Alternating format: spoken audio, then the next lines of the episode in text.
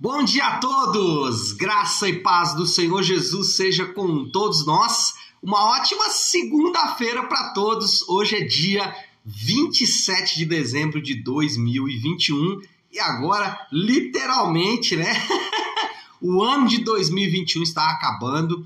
Para a glória de Deus, foi um ano maravilhoso. Nós podemos afirmar Ebenezer até aqui nos ajudou o Senhor. Bom, nessa segunda-feira nós vamos voltar com o nosso devocional diário. Nós vamos voltar então para nossa maratona bíblica durante 25 dias aí no mês de dezembro. Nós nos concentramos nos estudos relacionados ao Natal, mas agora retornamos então à maratona bíblica. Estávamos, estávamos lendo uh, os, os livros, né, estávamos fazendo as leituras normais. Então vamos pegar de onde a gente parou, segundo Crônicas, hoje 25, 26 e 27. Lembrando que essa semana nós vamos ler todo segundo Crônicas, também Tiago e Judas e coincidência, né? Estamos terminando o ano e vamos terminar também a maratona bíblica depois da leitura inteira. Já a partir de janeiro, né, dia 2 de janeiro, segunda-feira,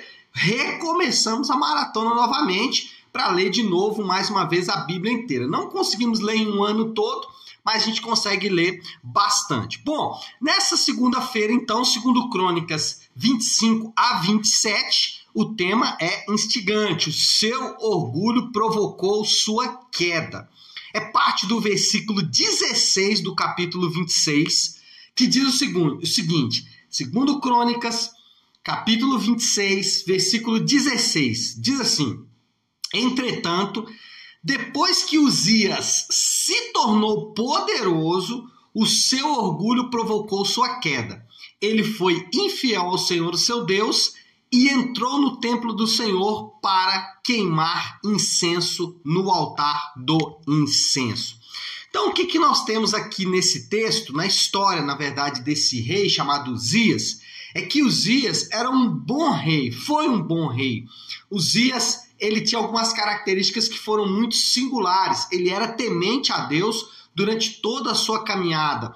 A história dele foi marcada pelo temor ao Senhor, pelo zelo ao Senhor. Ele era um homem sábio nos seus juízos, nos seus julgamentos e um um potente condutor militar e também político. Ele conduziu politicamente e militarmente muito bem a nação de Judá, o povo de Judá, que naquele momento era o povo de Deus. Israel, o reino do norte, estava completamente desviado e é, preservava-se então o povo do sul, a nação de Judá. E Uzias foi então esse bom rei. Contudo, as suas conquistas, e foram muitas, essas conquistas que acabei de dizer, militar, política, até mesmo espiritual, essas conquistas trouxeram para ele, o tornaram orgulhoso. Ele se tornou então um homem orgulhoso. E qual é o problema do orgulho? E aqui o texto ele é enfático ao afirmar que o orgulho ah, de Uzias provocou a sua queda. Então, qual é o problema do orgulho? O orgulho, em primeiro lugar, é uma antítese ao arrependimento. O orgulho é como se fosse é, o que eu vou até usar aqui, né? Água e óleo. Então, Uzias, qual foi o problema dele? Ele não aceitou a repreensão dos sacerdotes, mostrando exatamente todo o seu orgulho. Quando ele se encheu de si mesmo, quando ele se encheu da sua, do, do seu próprio poder, quando ele se encheu da sua própria arrogância, isso trouxe para ele a queda. Então, quando a gente percebe e olha o orgulho e o arrependimento, a gente vai perceber que eles são, como disse, água e óleo. Eles não se misturam. Ou você tem um ou você tem o outro. Não dá para ser orgulhoso e ter arrependimento ao mesmo tempo. O Uzias, quando foi repreendido pelos sacerdotes, qual foi a reação dele? Se você ler, ele enfrentou os sacerdotes. Inclusive, depois, se você continuar lendo, você vai perceber que essa é, resistência à repreensão dos sacerdotes trouxe para ele uma doença de pele, né, uma lepra, que o afastou, inclusive, da comunhão e até o afastou do reino. Por quê? Porque ele foi orgulhoso ele não aceitou a reprimenda, ele não arrependeu-se do seu pecado. Então, arrependimento e orgulho são exatamente como água e óleo, são antíteses. Ou se tem orgulho ou se tem arrependimento. As duas coisas não é possível. Agora, como você reage diante de uma reprimenda? Quando alguém precisa te repreender, qual é a sua reação? E aqui eu não estou falando só do ponto de vista espiritual, não. Às vezes em casa, né? às vezes na relação com seus filhos, com seus pais. Às vezes os nossos filhos não gostam de reprimenda, mas também os nossos pais, às vezes, não gostam de ser repreendidos. Como que você reage diante de uma reprimenda? Você acha que está sempre certo?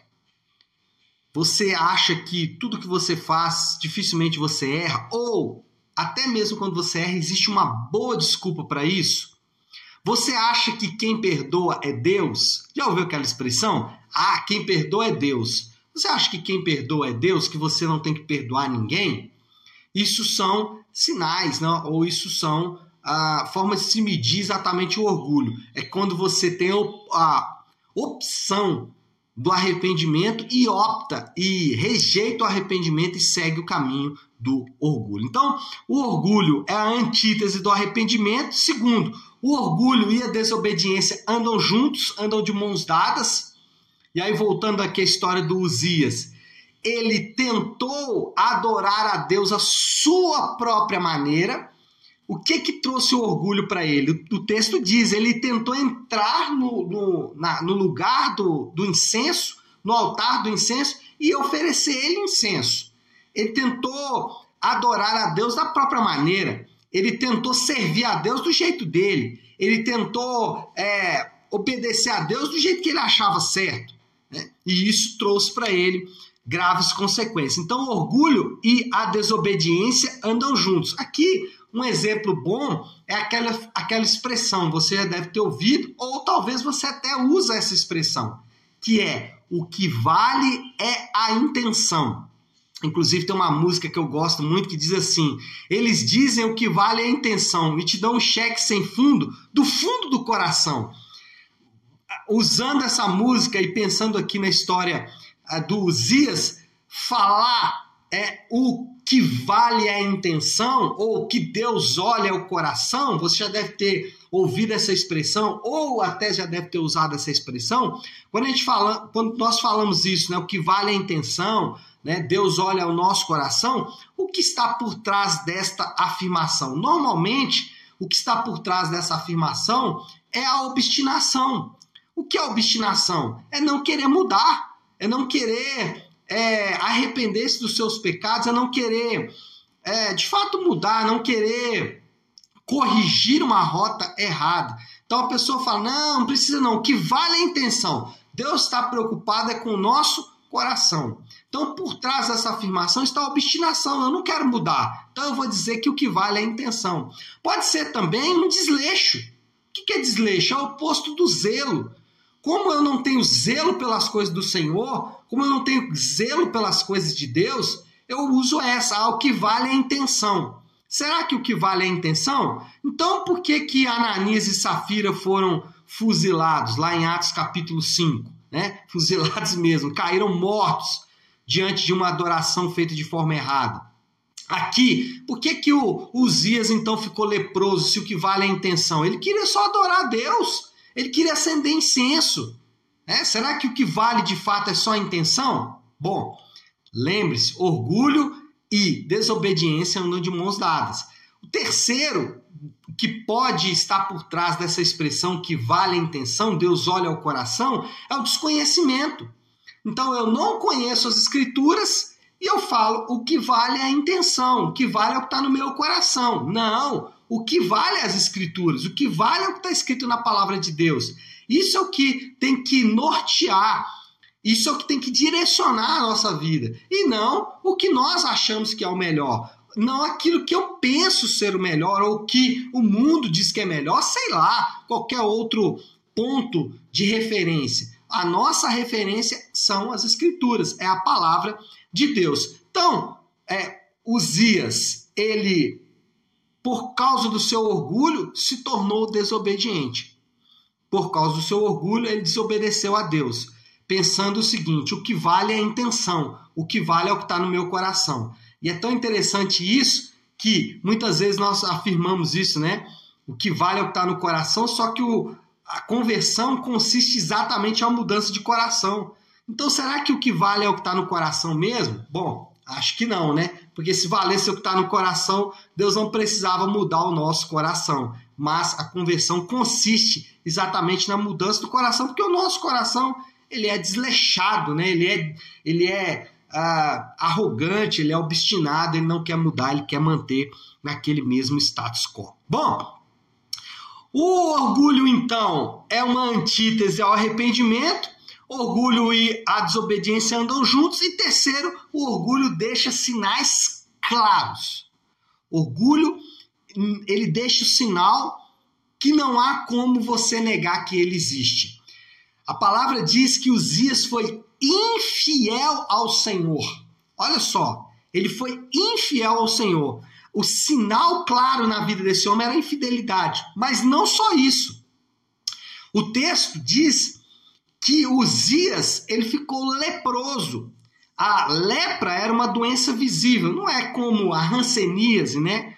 A lepra bíblica não tem a, a, a ver apenas com a hanseníase, ainda que alguns casos bíblicos de, lepras, de lepra pode, pode estar relacionados a hanseníase, né, a lepra que nós conhecemos hoje, mas a lepra ali era uma doença visível, uma doença de pele. Então, Uzias, ele teve uma doença que todo mundo viu que estava acontecendo com ele. Gente, quem lê a história do Novo Testamento sabe que Pedro, é, alguma coisa muito errada iria acontecer com Pedro. Aquela arrogância, aquela empáfia de Pedro, né? Ah, Jesus, nós não vamos permitir que o Senhor vá, né? Eu estarei contigo até a morte. A gente percebia, ah, esse cara não vai longe, não. Tava na cara que Pedro ia negar Jesus, porque o orgulho estava ali. Era um sinal claro, era um sinal objetivo. O orgulho, ele deixa sinais claros. O orgulhoso, normalmente, ele é arrogante. O orgulhoso, ele é, ele é, é soberbo. Você percebe nele, na fala dele, ele nunca erra, ele nunca está errado, ele é a pessoa realmente que é aquela pessoa arrogante. Né? Então o orgulho deixa essa marca, a marca da arrogância. O orgulho também deixa a marca do falador. O orgulhoso normalmente é falador. E ele vai falar, por exemplo, muito dele, muito das suas conquistas, muito do que ele faz, muito do que ele realiza, mas ele também é fofoqueiro. O orgulhoso, ele é murmurador, porque tá todo mundo errado, ele tá certo. O é orgulhoso, ele é maledicente, ele fala mal de todo mundo, inclusive fala mal de você. É, não é assim.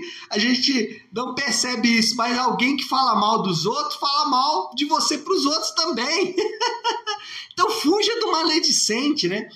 O orgulhoso, ele é mentiroso, ele é iludido, ele cria um mundo de ilusão onde ele está sendo perseguido, aonde ele é a pessoa enganada. E o orgulho produz o engano, a mentira, né?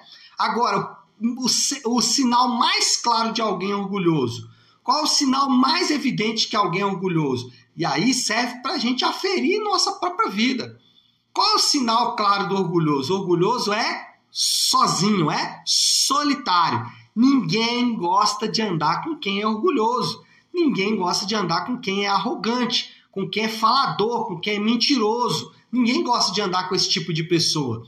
Né? O Zias ele foi isolado, ele ficou num canto, ele ficou solitário, ele ficou sozinho. Era a, o que a lei de Deus previa para aqueles indivíduos que tinham lepra. E foi exatamente o que aconteceu lá com Uzias. Ele ficou isolado. Então, o orgulhoso, ele é solitário, ele fica sozinho, porque ninguém quer ficar ao lado de alguém que é orgulhoso. Bom, qual é a moral da história? Já que o orgulho é a antítese ao arrependimento, já que o orgulho, ele, em segundo lugar, é, orgulho e desobediência andam juntos. E em terceiro lugar, o orgulhoso ou o orgulho deixa sinais claros. Que, uh, como nós podemos resumir tudo isso? Qual é a moral da história? O orgulho precede a queda. É um, isso é um, é um texto bíblico, esse é um ensino bíblico, isso é uma verdade bíblica. O orgulho precede a queda. Então, o remédio contra o orgulho é um só. O remédio contra o orgulho é o arrependimento. Para vencer o orgulho, não existe coisa melhor do que arrepender, do que reconhecer os pecados, do que reconhecer as próprias falhas. Não existe nada melhor para vencer o orgulho do que um bom e belo arrependimento. Reconhecer as falhas, reconhecer os próprios erros e nos é, colocar diante de Deus, pedindo ao Senhor que tenha misericórdia de todos nós. Então, o orgulho precede a queda e o remédio contra o orgulho é o arrependimento. Então, qual é o desafio? O desafio do Léo dessa segunda-feira para a gente começar bem a semana aqui. Qual é a aplicação final que a gente pode fazer de todo esse ensino? Se o remédio contra o orgulho é o arrependimento, então qual é o desafio? Vai logo pedir perdão, meu filho. Se o arrependimento é o, é o remédio contra o orgulho, vai logo pedir perdão, toma doses cavalares de arrependimento. Tome aí uma injeção de arrependimento. Deixa, né, Deus não só fluir arrependimento da sua vida, mas jorrar arrependimento da sua vida. Olha, brincadeiras à parte, mas o segredo para vencer o orgulho é de fato pedir perdão. Então, nessa manhã, acho que é momento de pensarmos um pouco. Será que não precisamos ir atrás de pessoas pedir perdão? Talvez você é, sabe que você errou, ou até mesmo sabe que uma situação ficou complicada, e eu acho que não vale nem a pena ficar medindo quem está certo e quem está errado. Eu acho que é o momento de pedir perdão. Então, é o momento de você ir atrás das pessoas e pedir perdão.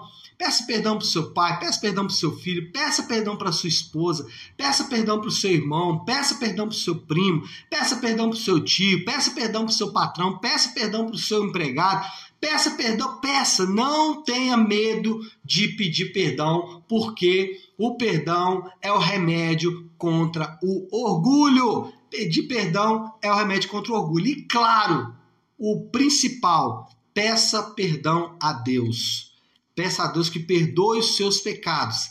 Ele tem perdão para derramar sua vida, sobre a sua vida. E não receber perdão também é orgulho. Então, peça perdão e receba perdão. Deixe o perdão de Deus fluir sobre a sua vida. Tá certo?